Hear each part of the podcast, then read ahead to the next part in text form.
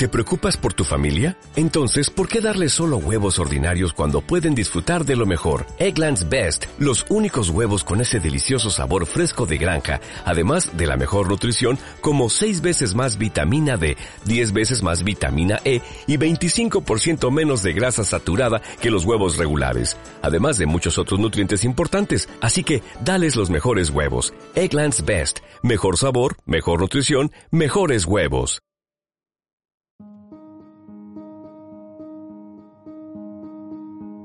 Capítulo 15 Los progresos del señor Cavalcanti hijo Entretanto, el señor Cavalcanti padre había partido para volver a su servicio, mas no al ejército de su majestad, el emperador de Austria, sino a su pueblo de Luca, de donde era uno de los más asiduos cortesanos.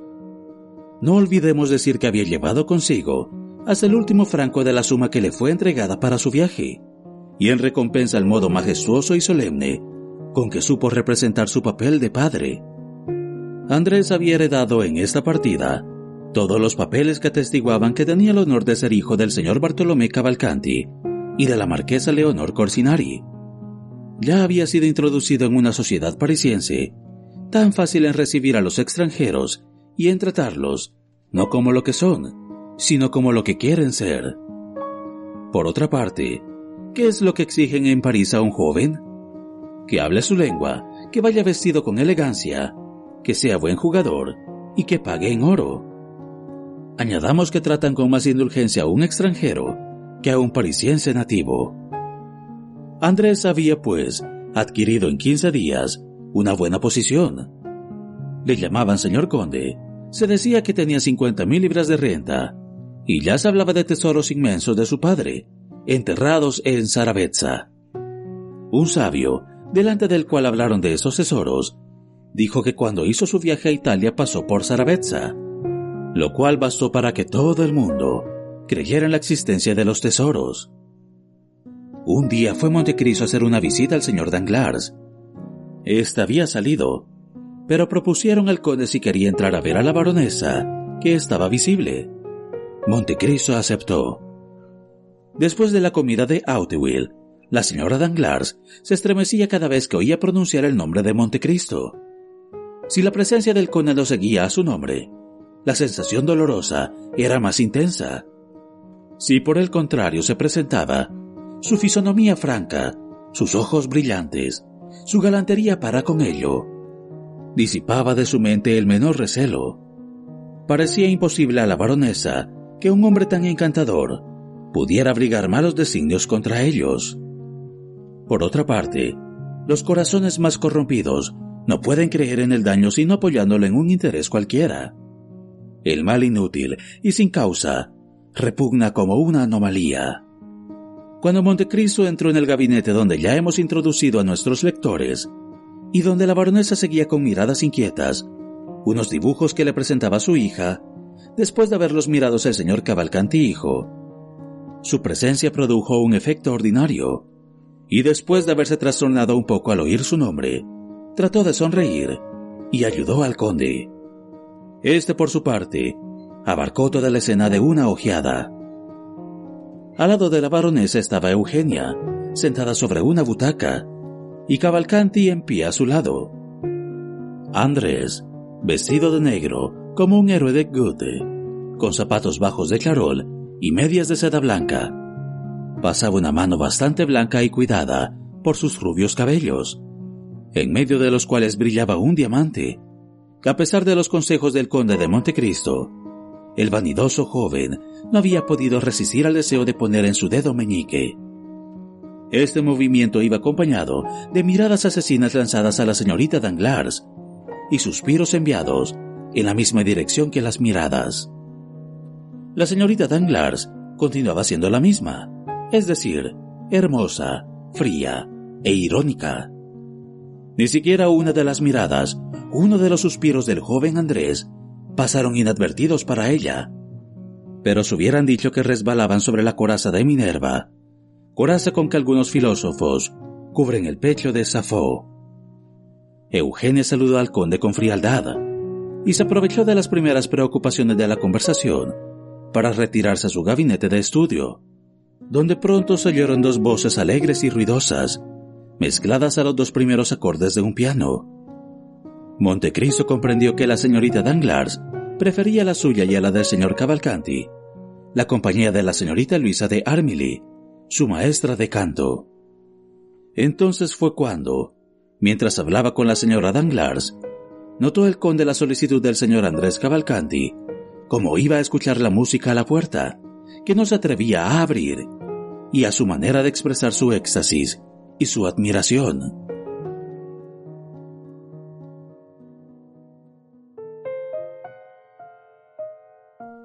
Al cabo de un rato entró el banquero. Su primera mirada fue para Montecristo, más la segunda para Andrés. En cuanto a su mujer, saludó ésta a su marido, como solía hacerlo, con una frialdad y una ceremonia poco adecuada a un matrimonio de veinte años. ¿Cómo? ¿No le han invitado a esas señoritas a cantar con ellas? preguntó Danglars a Andrés. Ah, no, señor, respondió éste, lanzando otro suspiro. Danglars se adelantó hacia la puerta y la abrió. Entonces se pudo ver a las dos jóvenes sentadas en el mismo sillón, delante del mismo piano. Cada una acompañaba con una mano, ejercicio al cual se habían acostumbrado por capricho, y en el que habían adquirido una facilidad admirable. La señorita de Armilly, que entonces pudo verse, gracias a la puerta, formando con Eugenio un cuadro encantador, era también de una belleza notable, o más bien, de una dulzura y una gracia delicadas. Era delgada y rubia como un hada, con unos rizos largos que caían sobre su esbelto cuello, como suele pintar Perugino para sus vírgenes, y unos ojos grandes, rasgados y velados por la fatiga. Decían que tenía la voz un poco débil y que como Antonia del violín de Cremona, moriría un día cantando. El conde de Montecristo dirigió a aquel grupo una mirada rápida y curiosa. Era la primera vez que veía a la señorita de Armilly, de quien tanto había oído hablar en la cara. ¿Y bien? preguntó el banquero a su hija. Nos han excluido, ¿verdad? Condujo entonces al joven al saloncito, y fuera por casualidad o por astucia, detrás de Andrés se entornó la puerta, de modo que desde el sitio en que estaba Montecristo y la baronesa no se pudiera ver nada. Pero como el banquero siguió a Andrés, la señora Danglars no pareció notar esta circunstancia. Unos momentos más tarde, el conde oyó a la voz de Andrés, unida a los acordes del piano, acompañando una canción corsa. Mientras el conde escuchaba sonriendo esta canción, que le hacía olvidar a Andrés para atraerle a la memoria a Benedetto, la señora Danglars alababa a Montecristo la serenidad de su marido, que había perdido aquella misma mañana tres o cuatrocientos mil francos. Y en verdad, el elogio era merecido, porque si el conde no lo hubiera sabido por la baronesa, o tal vez por uno de los medios que tenía de saberlo todo. La fisonomía del banquero no le habría revelado nada. Bueno, dijo para sí Montecristo, ya oculta lo que pierde. Hace un mes se vanagloriaba de ello. Luego dijo en voz alta, Oh, señora, el señor Danglars conoce también la bolsa, que siempre recobrará el doble de lo que ha perdido. Veo que participa del error común, dijo la baronesa Danglars. ¿Y qué error es ese? Que el señor Danglars no juega nunca. Ah, sí, es verdad. Me acuerdo de que el señor Divray me dijo, a propósito, ¿qué ha sido de él? Hace tres o cuatro días que no lo veo. Yo tampoco, dijo la señora Danglars con un aplomo milagroso. Pero comenzó una frase que no ha terminado. ¿Cuál? Que el señor Divray le había dicho. Ah, es verdad. Me ha dicho que sacrificaban al demonio del juego. He tenido afición durante algún tiempo, lo confieso, pero ya no juego nunca. Y hace mal, señora. Oh, las casualidades, hijas de la fortuna, son precarias. Y si yo fuera mujer, y mujer de un banquero, por mucha confianza que tuviera en la buena suerte de mi marido, porque en cuanto a especulación, todo es gracia y desgracia, pues bien, por mucha confianza que tuviera en la buena suerte de mi marido, comenzaría por asegurarme una fortuna independiente, aunque tuviera que adquirirla poniendo mis intereses en manos que le fueran desconocidas. La señora Danglars se sonrojó. Mire, dijo Montecristo, como si nada hubiera visto. Se habla mucho de una jugada muy buena sobre los intereses de Nápoles. Bien, bien, no quiero pensar en ello, dijo vivamente la baronesa. Pero, verdaderamente, señor conde, ya hablamos demasiado de bolsa. Parecemos dos agentes de cambio. Hablemos un poco de esos pobres Villeford, tan atormentados en ese momento por la fatalidad. Ah, usted ya lo sabe. Después de haber perdido al señor de Saint tres o cuatro días después de su partida, acaban de perder a la marquesa, tres o cuatro días después de su llegada. Ah, es verdad. Ya me he enterado. Pero como dice Claudio en Hamlet, es una ley de la naturaleza. Sus padres se habían muerto antes que ellos, y los habrán llorado. Ellos morirán antes que sus hijos, y sus hijos los llorarán. Pero aún eso no es todo. ¿Qué quiere decir? Usted sabe que iban a casar a su hija con el señor Franz de Epinay. ¿Se ha desbaratado tal vez el casamiento? Ayer por la mañana, según parece. Franz les ha devuelto su palabra. Ah, ¿de veras? ¿Y se conocen las causas de esa ruptura? No. ¿Qué me dice, señora? ¿Y el señor de Villefort? ¿Cómo acepta esa desgracia? Como siempre, con filosofía. En este momento, entró Danglar solo. ¿Y bien? ¿Dejas al señor Cavalcanti solo con tu hija? ¿Y la señorita de Armilly? ¿Es que no es nadie? Se volvió enseguida a Montecristo diciendo, ¡Qué joven tan encantador! El príncipe Cavalcanti, ¿no es verdad? Pero dígame, ¿sabe qué es príncipe? No respondo de ello, dijo Montecristo. Me presentaron a su padre como marqués. Sería conde, pero yo creo que él no hace mucho caso de ese título. ¿Por qué? Si es príncipe, hace mal en no vanagloriarse de ello. Cada cual en su derecho. No me gusta que reniegue de su origen. Oh, es un auténtico demócrata. Pero mira lo que te expones, dijo la baronesa. Si el señor de Morcerf viniera por casualidad, encontraría al señor Cavalcanti en un cuarto, donde el prometido de Eugenia no ha podido nunca entrar. Haces bien en decir por casualidad, repuso el banquero, porque diríase que era la casualidad la que le traía, puesto que se le ve en tan contadas ocasiones. En fin, si viniera y encontrar aquí a este joven al lado de tu hija, podría disgustarse. ¿Él? Oh, Dios mío, te equivocas. El señor Alberto no nos hace el honor de estar celoso de su prometida. No la ama tanto para eso. Por otra parte, ¿qué me importa que se disguste o no? No obstante, en el estado en que nos hallamos... Sí, el estado en que nos hallamos. ¿Quieres saberlo? Que en el baile de su madre no ha bailado más que una vez con mi hija, que el señor Cavalcanti ha bailado tres veces con ella y ni siquiera se ha enterado. Y de repente un criado anunció. El señor Visconde de Morcerf. La baronesa se levantó vivamente. Iba a pasar al salón de estudio para prevenir a su hija, cuando Danglars la detuvo. Déjala. Ella le miró asombrada. Montecristo fingió no haber observado esta escena. Alberto entró. Estaba alegre y satisfecho. Saludó a la baronesa con gracia, a Danglars con familiaridad, a Montecristo con afecto, y volviéndose hacia la baronesa dijo, eh, Señora, ¿me permite que le pregunte por la señorita Danglars? Muy bien, caballero, respondió vivamente el banquero. En ese momento está cantando en su salón de estudio con el señor Cavalcanti. Alberto conservó su aire tranquilo e indiferente. Tal vez sufría algún despecho interior, pero observó la mirada de Montecristo clavada en la suya. El señor Cavalcanti tiene una hermosa voz de tenor, y la señorita Eugenia es una magnífica soprano, sin contar con que toque el piano cual otro Talberg. Debe ser un concierto encantador. El caso es que concuerdan perfectamente. Alberto pareció no haber notado este equívoco tan grosero, que hizo sonrojar a la señora Danglars. Yo también canto, continuó el joven. Canto, según dicen mis maestros al menos, eh, pues bien. Cosa extraña. Nunca he podido arreglar mi voz a ninguna otra, ni a las de soprano. Es particular. Danglar se sonrió de un modo significativo y exclamó: Enfádese, enhorabuena. En cambio, mi hija y el príncipe, prosiguió, esperando sin duda conseguir el objeto deseado, han excitado la admiración general en la fiesta de ayer. ¿No se encontraba allí, señor de Morcerf?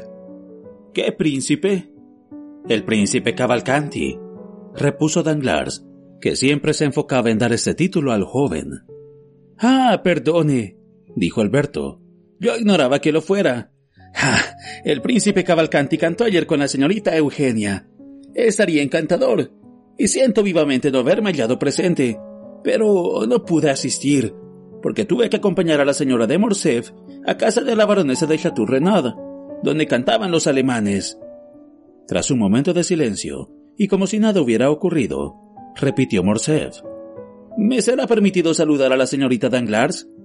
Oh, aguarde, aguarde, dijo el banquero deteniendo al joven. ¿Oye esa deliciosa cavatina? Ta ta ta ra ra ti, ta ti ra ti ta. Ah, eso es magnífico. Ahora va a concluir. Dentro de un segundo. Perfectamente. bravo. Bravísimo. Bravo. Y el banquero empezó a aplaudir frenéticamente. En efecto, eso es magnífico. Y es imposible comprender mejor la música de su país que como lo hace Cavalcanti. Ha dicho que es príncipe, ¿no es verdad? Pues bien, si no lo es, lo harán. En Italia eso es muy fácil. Mas volviendo a nuestros adorables cantantes, debería hacernos un favor, señor Danglars. Sin decir que hay un extraño, debería suplicar a la señorita Danglars y al señor Cavalcanti que cantaran un poco. Es tan hermoso gozar de la música a cierta distancia y sin ver a los músicos, a fin de que ellos puedan entregarse a todo el entusiasmo de su corazón. Esta vez Danglars se desconcertó al ver la irónica calma del joven. Llamando a Montecristo aparte le dijo, ¿Y bien? ¿Qué le parece nuestro amante? Diablos, me parece frío, indudablemente. ¿Pero qué quiere? Usted está comprometido. Sin duda estoy comprometido. Pero dar a mi hija a un hombre que la ame, y no a uno que no la ame. Ahí tiene a ese amante frío como un mármol, orgulloso como su padre. Si fuera rico, si poseyera la fortuna de los Cavalcanti, podría perdonárselo. Todavía no he consultado a mi hija, pero si tuviera buen gusto. Oh, no sé si me cegará mi amistad hacia él, pero le aseguro que el señor de Morcerf es un joven muy simpático que hará feliz a su hija, y que tarde o temprano llegará a hacer algo, porque, en fin, la posición de su padre es excelente. Ajá. ¿Por qué duda? Siempre queda el pasado, ese pasado oscuro. Pero el pasado del padre nada tiene que ver con su hijo. No diga eso. Vamos, no se acalore. Hace un mes encontraba ese casamiento bajo todos conceptos excelente. Ya comprenderá. Yo estoy desesperado. En mi casa es donde visto a ese joven Cavalcanti, y quien yo no conozco, se lo repito. Pero yo sí lo conozco, y esto me basta. ¿Usted lo conoce? ¿Ha pedido informes? ¿Hay acaso necesidad de ello? ¿No se conocen a primera vista todas las ventajas de una persona? En primer lugar, es rico. Yo no lo aseguro. Sin embargo, responde de él. De cincuenta mil libras, una miseria. Tiene una educación esmerada. Es músico, como todos los italianos. Vamos, conde, usted es injusto con ese joven. Pues bien, si lo confieso, veo con disgusto que, conociendo sus compromisos con los Morcerf, venga a interponerse y a dar el traste con el casamiento. Usted es un puritano, pero eso sucede todos los días en el mundo. Sin embargo, no puede romper así como así, querido señor Danglars. Los Morcerf cuentan con una boda. ¿De veras? Desde luego. Entonces que se expliquen ellos. Usted debería decir dos palabritas al padre respecto a este asunto, conde. Usted que lo trata tan íntimamente. ¿Yo? ¿De dónde ha sacado eso? En un bade. ¿Cómo? La condesa, la orgullosa Mercedes, la desdeñosa catalana. Que apenas se dignan abrir la boca para saludar a sus antiguos conocidos, lo cogió del brazo, salió con usted al jardín, se fue por una de las alamedas, y no volvió sino hasta media hora después. Ah, varón, varón, nos impide que oigamos. Eso es una tiranía. Está bien, está bien, señor burlón, dijo Danglars, y volviéndose hacia Montecristo añadió, ¿Se encargará de decir esto al conde? Con mucho gusto, si así lo desea. Mas por esta vez, que lo haga de manera más explícita y definitiva. Sobre todo, que me pida a mi hija que fije una época, que declare sus condiciones pecuniarias, a fin de que todos nos entendamos, pero no más dilaciones. Pues bien, daremos ese paso. No le diré que le espero con placer, pero en fin, le espero. Un banquero debe ser esclavo de su palabra. Y Danglars arrojó uno de esos suspiros que momentos antes arrojaba Cavalcanti. ¡Bravo! ¡Bravo! exclamó Morcerf aplaudiendo, al final de un dúo. Danglars empezaba a mirar a Alberto de reojo, cuando vinieron a decirle unas palabras al oído. Vuelva al momento, dijo el banquero a Montecristo. Espéreme, tal vez tenga algo que decirle. Y salió. La baronesa se aprovechó de la ausencia de su marido para abrir la puerta del salón de estudio de su hija, y Andrés se puso en pie rápidamente, pues estaba sentado delante del piano, al lado de Eugenia. Alberto saludó sonriendo a la señorita Danglars, que sin manifestar la menor turbación, le devolvió un saludo con su frialdad habitual. Cavalcanti pareció evidentemente turbado. Saludó a Morcerf, que le devolvió el saludo con la mayor impertinencia del mundo. Entonces, Alberto empezó a hacer mil elogios sobre la voz de la señorita Danglars y sobre el sentimiento que experimentaba por no haber asistido el día anterior a la soiría. Cavalcanti empezó a hablar con Montecristo. Masa de música y de cumplidos, dijo la señora Danglars. Vamos a tomar el té. Ven, Luisa, dijo la señorita Danglars a su amiga. Pasaron al salón próximo, donde en efecto estaba preparado el té.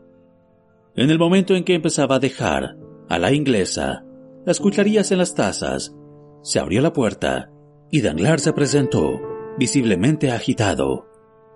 Montecristo observó al punto esta agitación e interrogó al banquero con una mirada.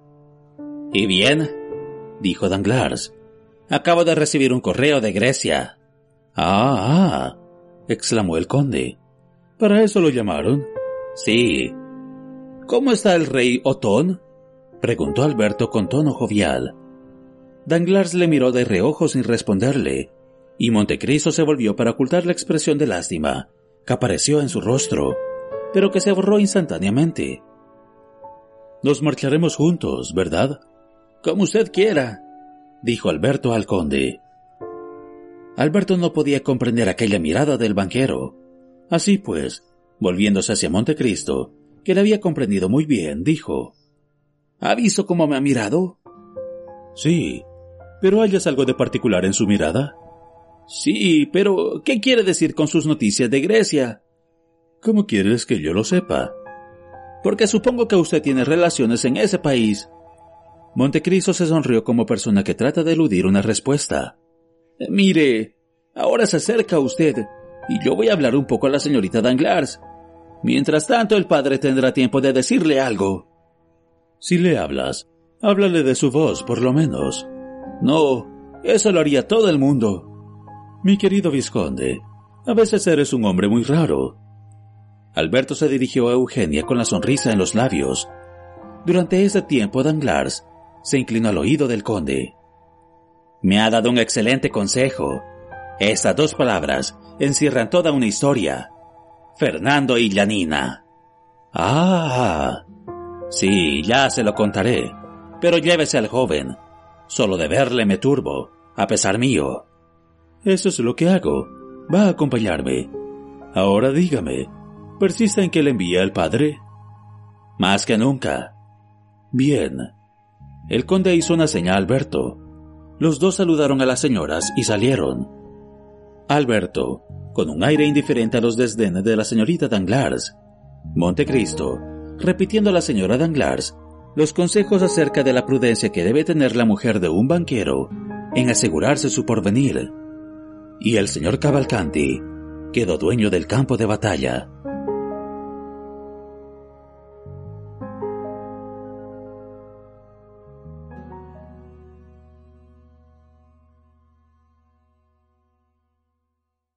Dale más potencia a tu primavera con The Home Depot. Obtén una potencia similar a la de la gasolina para podar, recortar y soplar con el sistema OnePlus de 18 voltios de Ryobi desde solo 89 dólares. Potencia para podar un tercio de un acre con una carga. Potencia para recortar el césped que dura hasta dos horas. Y fuerza de soplado de 110 millas por hora. Todo con una batería intercambiable. Llévate el sistema inalámbrico OnePlus de 18 voltios de Ryobi. Solo en The Home Depot. Haces más. Logras más.